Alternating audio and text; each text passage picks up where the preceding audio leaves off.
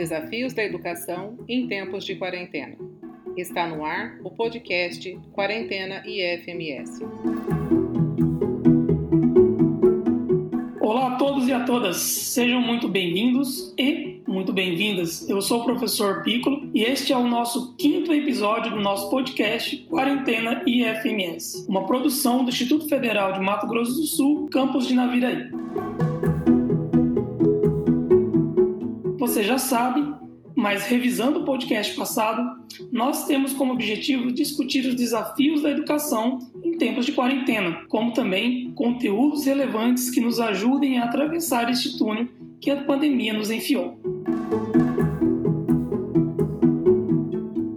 Hoje vamos debater um tema muito atual, mas ao mesmo tempo muito antigo e, sobretudo, polêmico, que é o preconceito racial. E Estreando em nosso podcast, temos o professor de História, mestre em Filosofia e, por que não, como eu sempre digo, a pessoa mais temida de Corumbá, Pedro Coronel. Pedro, seja bem-vindo.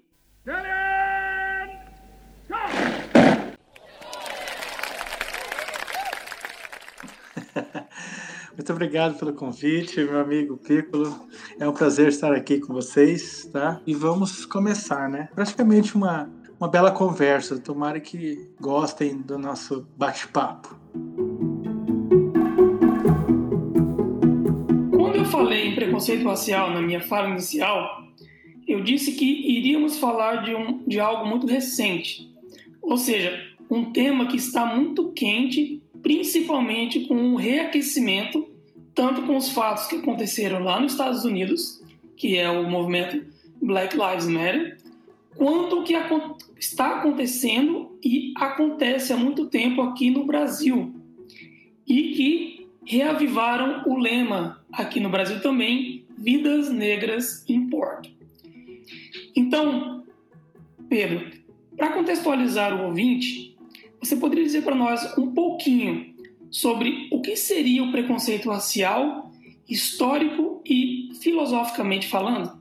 Então, essa, essa questão é muito relevante, né? muito interessante. O que seria esse preconceito racial histórico filosoficamente falando? Primeiro, vamos entrar na filosofia. Né? Qual a área da filosofia que trabalha o preconceito? É a ética. Por quê? Porque a ética estuda o comportamento humano. Então, é um problema ético de grande relevância né? debater sobre o preconceito. Né? Uma vez que trata um comportamento que cria vários problemas práticos para o ser humano. Então, vou citar um, um grande jurista e filósofo italiano chamado Norbert Bobbio, que ele analisou o preconceito e deixou bem claro. Em modo geral, ele, ele tira do, do ponto de partida que preconceito é uma generalização superficial, um estereótipo de todo tipo. Por exemplo, ah, aquela mulher não, ah, não sabe dirigir. que a gente tem um estereótipo, isso é estereótipo. Ela generalizou. Toda mulher não sabe dirigir e com certeza, né, isso não a, a, não passou pelo crivo da razão. Se nós olharmos vários vários dados estatísticos mostra que em acidente a mulher é muito mais cuida muito mais do carro cuida muito mais do trânsito do que o homem. Então isso é um estereótipo. O estereótipo é para tudo, né? Ah, é, o gordinho ali, o americano, alemão é, é nazista, essas coisas bem, bem generalizadas, né? Só que nós vamos falar um pouco do, do que do que comete o que? A raça, né? O que, que é isso? A raça é meio complicada. Por quê? Porque a raça ela não vai, ela não vai ser tido pela história como uma distinção. A diferença nunca existiu assim, ah, por ele ser negro, por ele ser asiático, não. Quem estipulou raça foi o cara que queria dominar. Não começou do nada, ah, que. Não. Na história, ele demonstrou que de onde vem a raça? Para poder escravizar. A partir que você fala que o outro é diferente, mas não diferente superior, o outro é um diferente inferior. Isso é muito nítido na história. Vou dar um exemplo aqui da Índia. Os euros asiáticos, quando chegaram lá, eles se colocaram lá como o povo nativo, como diferente. E, e é claro, como inferior. que até hoje é colocado como a casta mais baixa. Então, é daí que começa historicamente essa distinção. Quem colocou o negro como raça foi o branco, ok? Mas para quê? Para poder escravizá-lo. Então, primeiro, é, voltando a falar um pouco da história, nunca esquecemos que a história, até quando ela foi contada, ela, ela é contada da onde? Com certeza ela é contada pelo ponto de vista dos vencedores. Grande Walter Benjamin falou isso. A história é contada pelo ponto de vista dos vencedores. Então, se você olhar, não temos que olhar as condições, é, o escravo na condição, ela sim, aqui no Brasil, ela veio na condição escravizada. Para você entender o negro dos dias atuais, nós temos que sempre fazer um foco crítico da história, de, como que ele chegou aqui, como que ele veio, como ele chegou e como ele perpetuou pela história. E qual que é a situação atual dele. Então a gente tem que usar um pouco a história. E como que chegou o negro no Brasil? Como que ele veio? Ele era escravo? Ele nasceu escravo? Claro que não. Para falar a verdade, alguns reinos africanos que nós é, debilitados na história eram gigantescos. É, reinos que tinham milhares de, de, de soldados e gigantescas áreas de dominação. Então, como que veio o negro para cá? Veio, é, veio de uma forma escravizada. Essa forma escravizada, ela, ela que deu as condições do escravo. Qual que foi a condição dele? De forma escrava, entendeu? E a partir daí que vai, começou. Quem que definiu o negro? O branco. A raça como inferior. Então, portanto, é um sistema de opressão que nega o direito a não simples ato de vontade de indivíduo, pois o racismo no Brasil é um problema estrutural. Antes de entrar no debate aqui, eu, claro, não sou um especialista nessa área étnico-racial, entre outros motivos, então fui dar uma pesquisada. E eu li um, um artigo chamado o racismo, no, o racismo no Brasil uma análise antropológica. Ah, historicamente falando, os, os resquícios do preconceito racial no Brasil eles datam desde o período colonial, em que somente eram considerados civilizados e, digamos assim, culturalmente mais desenvolvidos os portugueses.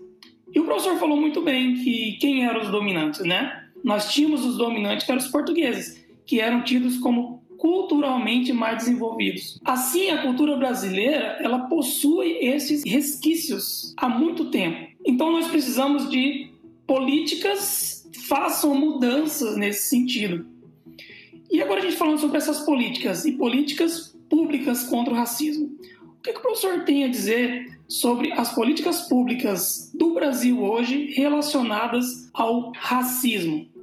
Uma coisa que eu acho fundamental e é muito debatido para vocês, alunos, é a política pública relacionada à cota. E eu vou priorizar isso. A cota, pessoal, foi o seguinte: ainda teve uma blogueira aí agora que ela justificou, ela comentou. Nossa, ela foi muito triste na fala dela, falando que não, mas é que o negro, a gente tem medo dele. Por quê? Porque a gente sabe que o negro, ele, ele é bandido. Por quê? E se você ser um cara frio, sem olhar crítico, você olhar realmente dentro de uma cadeia, 96% é miscigenado. Olha só. Se você olhar dentro de uma cadeia, realmente tem muito mais negro, muito mais mulato do que branco. Ah, então o negro ele é mal. Não. Por quê? Porque historicamente, qual que é a situação histórica deles? Vamos ver quem que são os 10 mais ricos do Brasil. Os 30% mais ricos, 50% mais ricos. Quem que teve estrutura para buscar outros meios para se garantir, para ter sua subsistência? E, e até atual. Se você olhar é, estatisticamente usando é, esse crivo, de 100%, 70%, é, são presos. Se for branco, de 100, de, por exemplo, de 10 negros, 7 vão parar na cadeia. E do branco é ao contrário. 30% vai. Mas será que ele. Não, porque já tem um pensamento desse daí, esse pensamento preconceituoso. Se você encontrar um negro na sua esquina da sua casa, você vai falar: Ih, o que está fazendo? Deve estar tá com droga. Aí você pega um louro dos olhos azuis na esquina da sua casa, ah, deve estar tá aí correndo. É, ele é um atleta. Então isso é muito complicado, ok? E vamos voltar na cota. E a cota para ver a situação. Olha, o Brasil é essa daí, tá mostrado. Qual que é a situação do negro?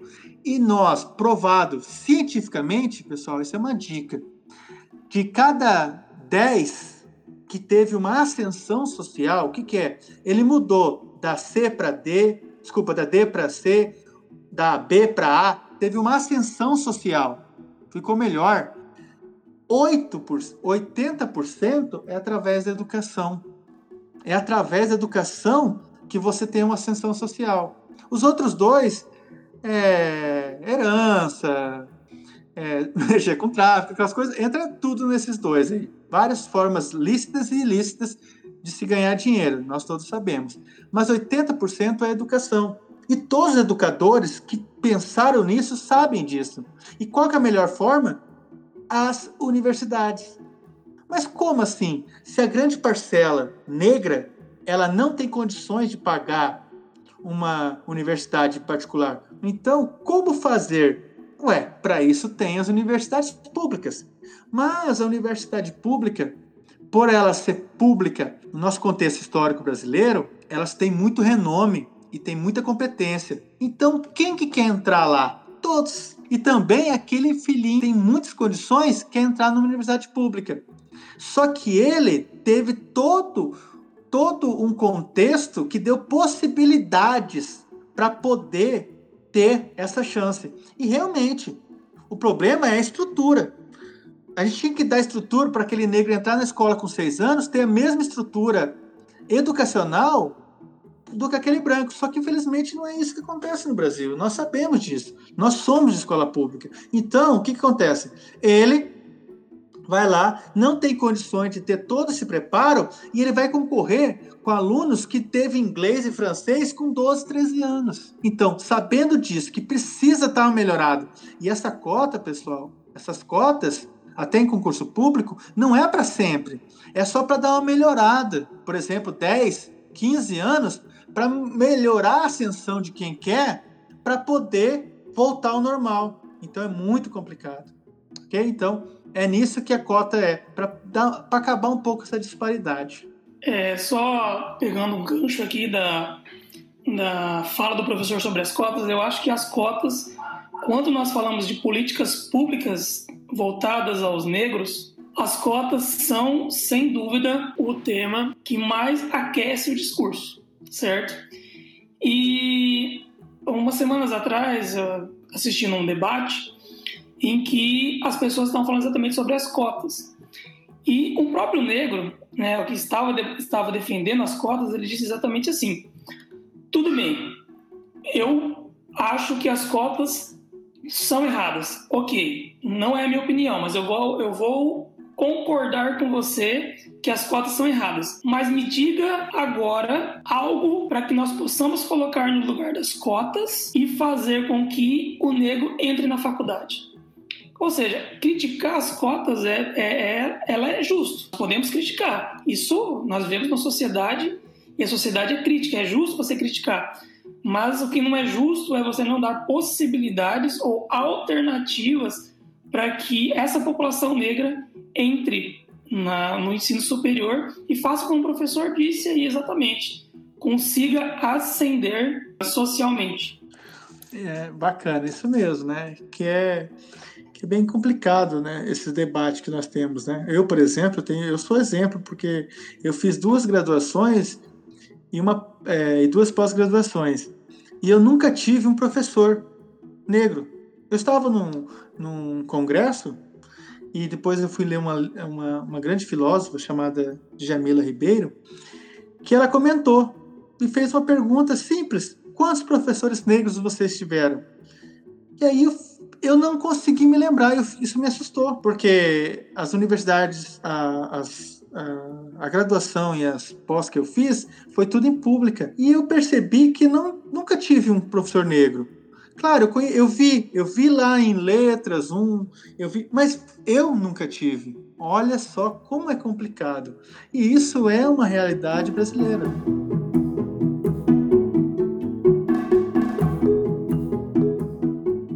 Professor, é o seguinte, agora pegando todo esse contexto geral, nós já contextualizamos a questão racial no Brasil, falamos um pouquinho sobre a fervorosa política pública das cotas e agora voltando ao momento atual que o mundo vive e principalmente movimentos que, que acontecem nos Estados Unidos e que são refletidos aqui no Brasil, que é o movimento Black Lives Matter. Em relação a esse movimento, o professor identifica uma valorização da identidade negra a partir deste evento que acontece nos Estados Unidos e também tem reflexo aqui no Brasil? Verdade. Agora, com essas nossas mídias sociais, pegou bastante relevância, né?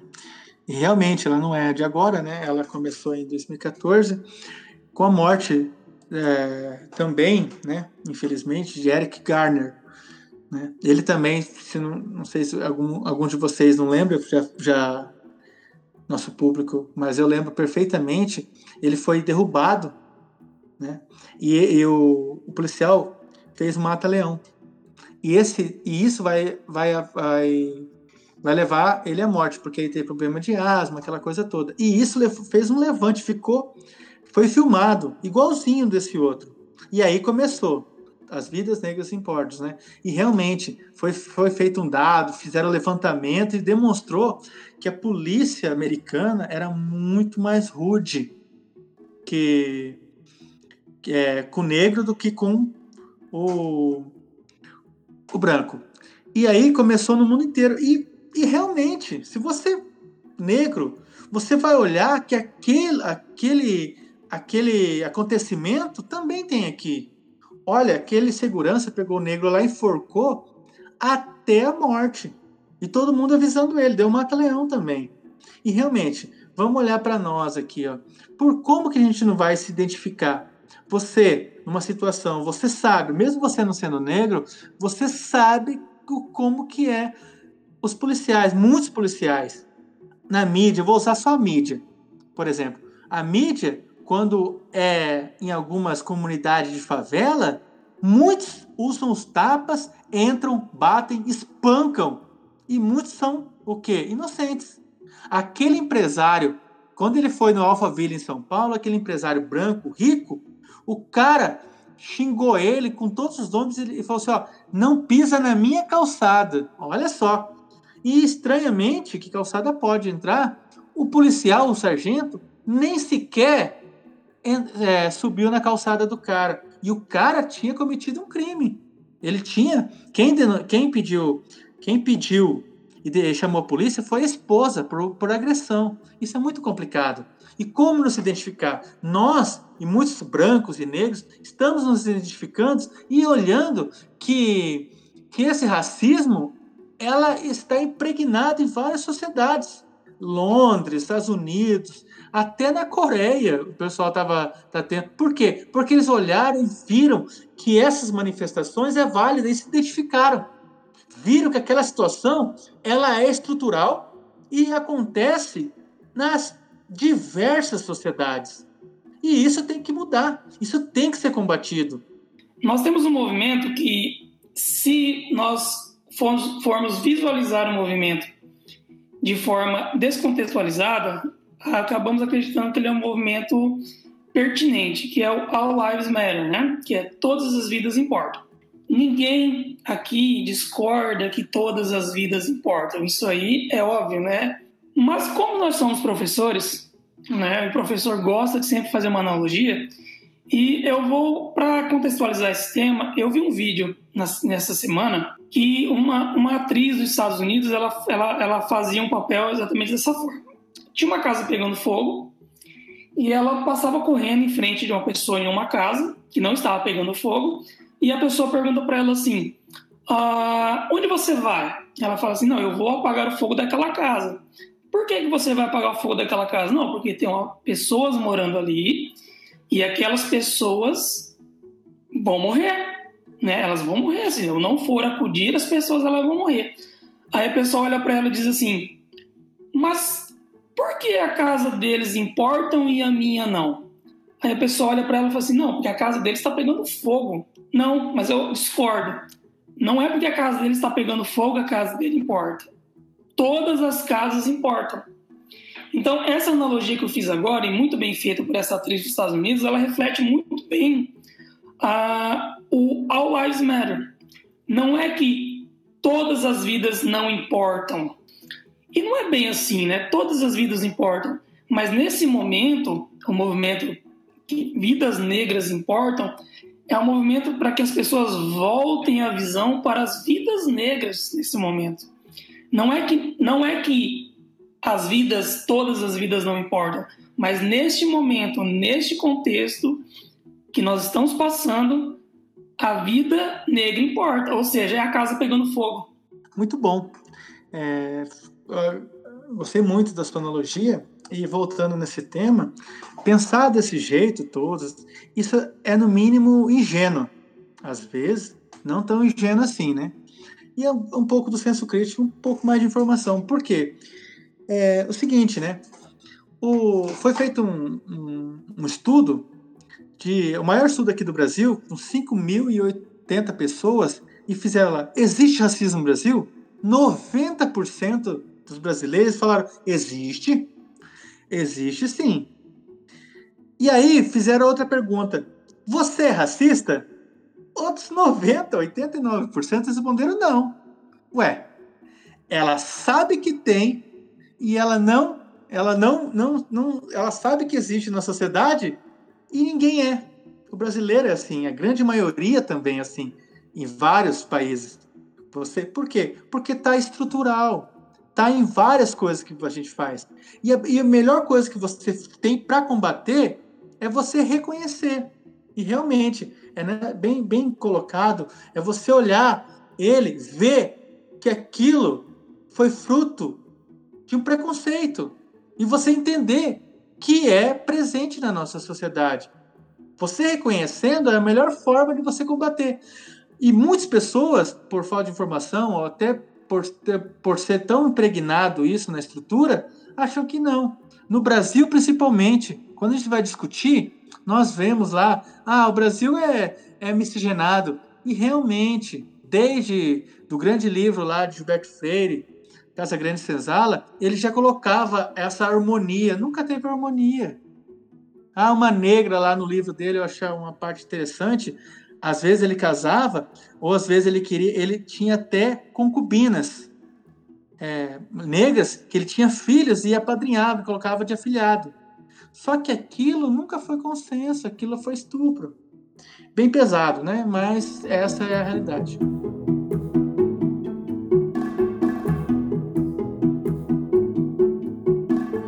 Agora, falando um pouquinho sobre o Instituto Federal. Pensando nisso, o próprio Instituto Federal, ele tem o, o núcleo de estudo afro-brasileiros indígenas, a qual o professor Pedro faz parte.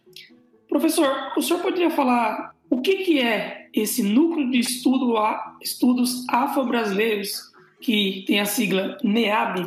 É um grupo, é um grupo de estudos sobre os, os afro-brasileiros também indígenas, né? Porque também é uma grande realidade aqui no nosso estado. Começou como NEAB sem o I, né? Que era Núcleo de Estudos Afro-Brasileiros. E achamos melhor ficar NEABI, para poder estar tá incluindo os indígenas, que é uma realidade no nosso estado.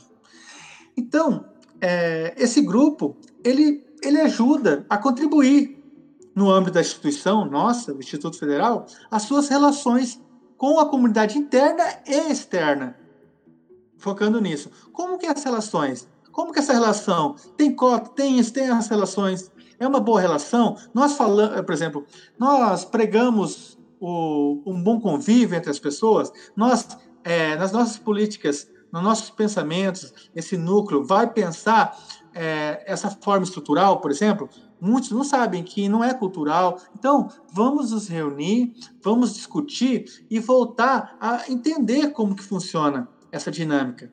Por quê? Porque foi uma lei. É uma lei, é uma implementação. Não é porque nós achamos. Uma lei é, 11.645 de 2008, que institui a obrigatoriedade de incluir no currículo oficial tá? essa temática, a história da cultura afro-brasileira e indígena. Porque se vocês olharem, até no nosso currículo não tem muita história da história, história africana, por exemplo. Por quê? Porque já é, é, é uma mudança que nós temos que ter, essa mudança desse paradigma, ok? É, para poder estar tá discutindo mais, implementando mais, debatendo mais essa grande herança nossa, ok? E, e, e, é, é, e tem essas finalidades, né? Então, ela tem de natureza propositiva e consultiva, voltada para o direcionamento de estudos, pesquisa, extensão, que promova reflexão sobre as questões étnico-raciais, vinculado a, claro, né, ao nosso plano de ensino, pesquisa e extensão.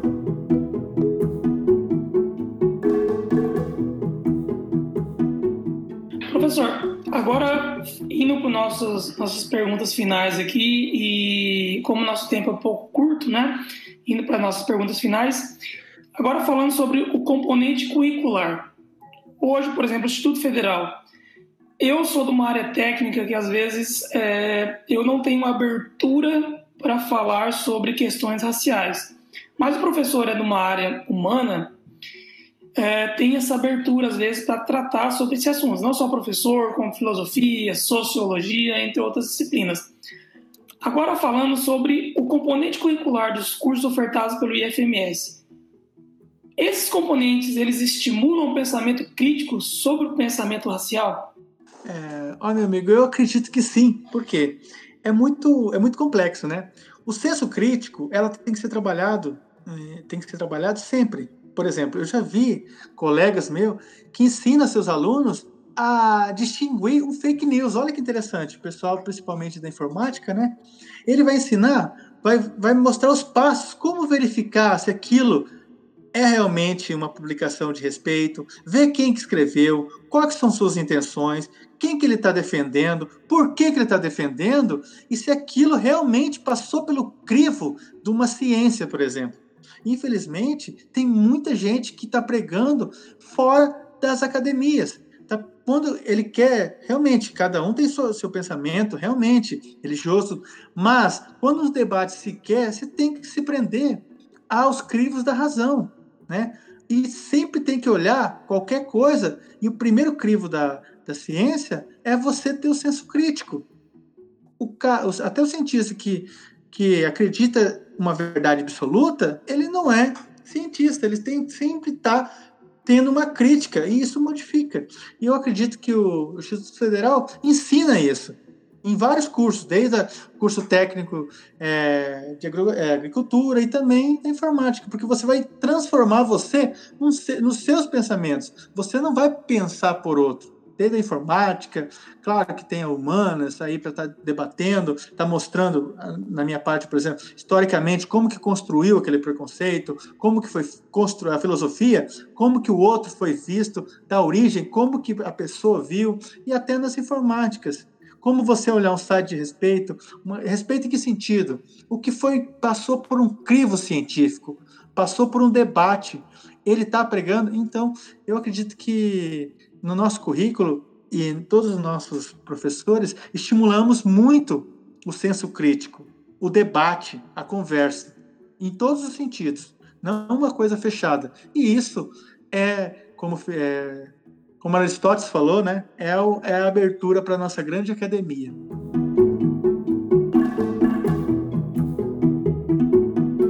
Professor, é o seguinte, é, finalizando aqui o nosso podcast, nós temos o costume de sempre deixar dicas de filmes, séries, livros, entre outros, porque nós queremos ajudar o aluno, o professor, o nosso ouvinte a passar este túnel da pandemia. E a gente sabe que filmes, séries e livros nos ajudam a entrar num universo totalmente diferenciado e que estimula a imaginação, o pensamento crítico, entre outros. O professor poderia deixar então uma dica para o nosso estudante para que ele possa entender melhor essas questões raciais, entre outros pormenores que o professor pode deixar aí uma dica para o aluno? Então, eu selecionei aqui para vocês, eu gostaria até é, que é de fácil acesso, né? E é um livro de bolso da autora Jamila Ribeiro, chamado Pequeno Manual Antirracista. Foi editado pela Companhia das Letras. Ela é uma filósofa extraordinária, ela faz um levante, ela faz uma coisa bem didática, gostosa de se ler, e ela foi considerada, a tese de mestrado dela foi ganhou prêmio das, das, das dissertações de maior relevância. Ela é jovem, ela combate, ela é ela é formidável. E está agora começando a aparecer nas mídias. Se eu não me engano, chamaram ela para debater. Se eu não me engano, acho que até a Anitta, como ela não sabia alguns, alguns assuntos, ela chamou. E eu achei muito interessante ela, é, chamarem ela. Então, ela é, ela é uma, grande, uma grande autora. E, e também alguns, alguns, alguns, alguns filmes, por exemplo, é, Django Livre, Cidade de Deus, 12 anos de escravidão, 12 anos de escravidão, A Espera de um Milagre, são todos filmes ótimos. Se você olhar com seu olhar do crivo crítico, ok? Senso crítico. Você olhar e falar, poxa, ele foi, por exemplo, vou dar um exemplo, A Espera do Milagre. Ele foi condenado por uma coisa que ele não fez, mas ele já foi até condenado pela morte. E isso aconteceu nos Estados Unidos, por exemplo um, uma criança de 14 anos foi condenada à morte e foi provado agora, nessa década, isso aconteceu no começo do século XX, nessa década começou, é, foi provado que ele era inocente, olha só, depois de muitos anos de condenação. Então, sempre olhar é, até essas leituras, filmes principalmente, um olhar crítico. muito obrigado pela sua participação, pela sua disponibilidade de estar aqui. E fica a abertura para que você possa participar de outros podcasts falando aí sobre essa ciência, né? Até às vezes a gente discute na academia se é ciência, se não é, mas dessa ciência maravilhosa que é a história. Opa, eu que agradeço. Foi uma satisfação estar aqui com você. Um abraço a todos. Foi uma honra. Este foi Pedro Coronel, professor do IFMS Campus de Naviraí. O Quarentena IFMS é uma produção do Instituto Federal de Mato Grosso do Sul, Campus de Naviraí. Então, para você, um forte abraço e nos vemos no próximo episódio. Até mais!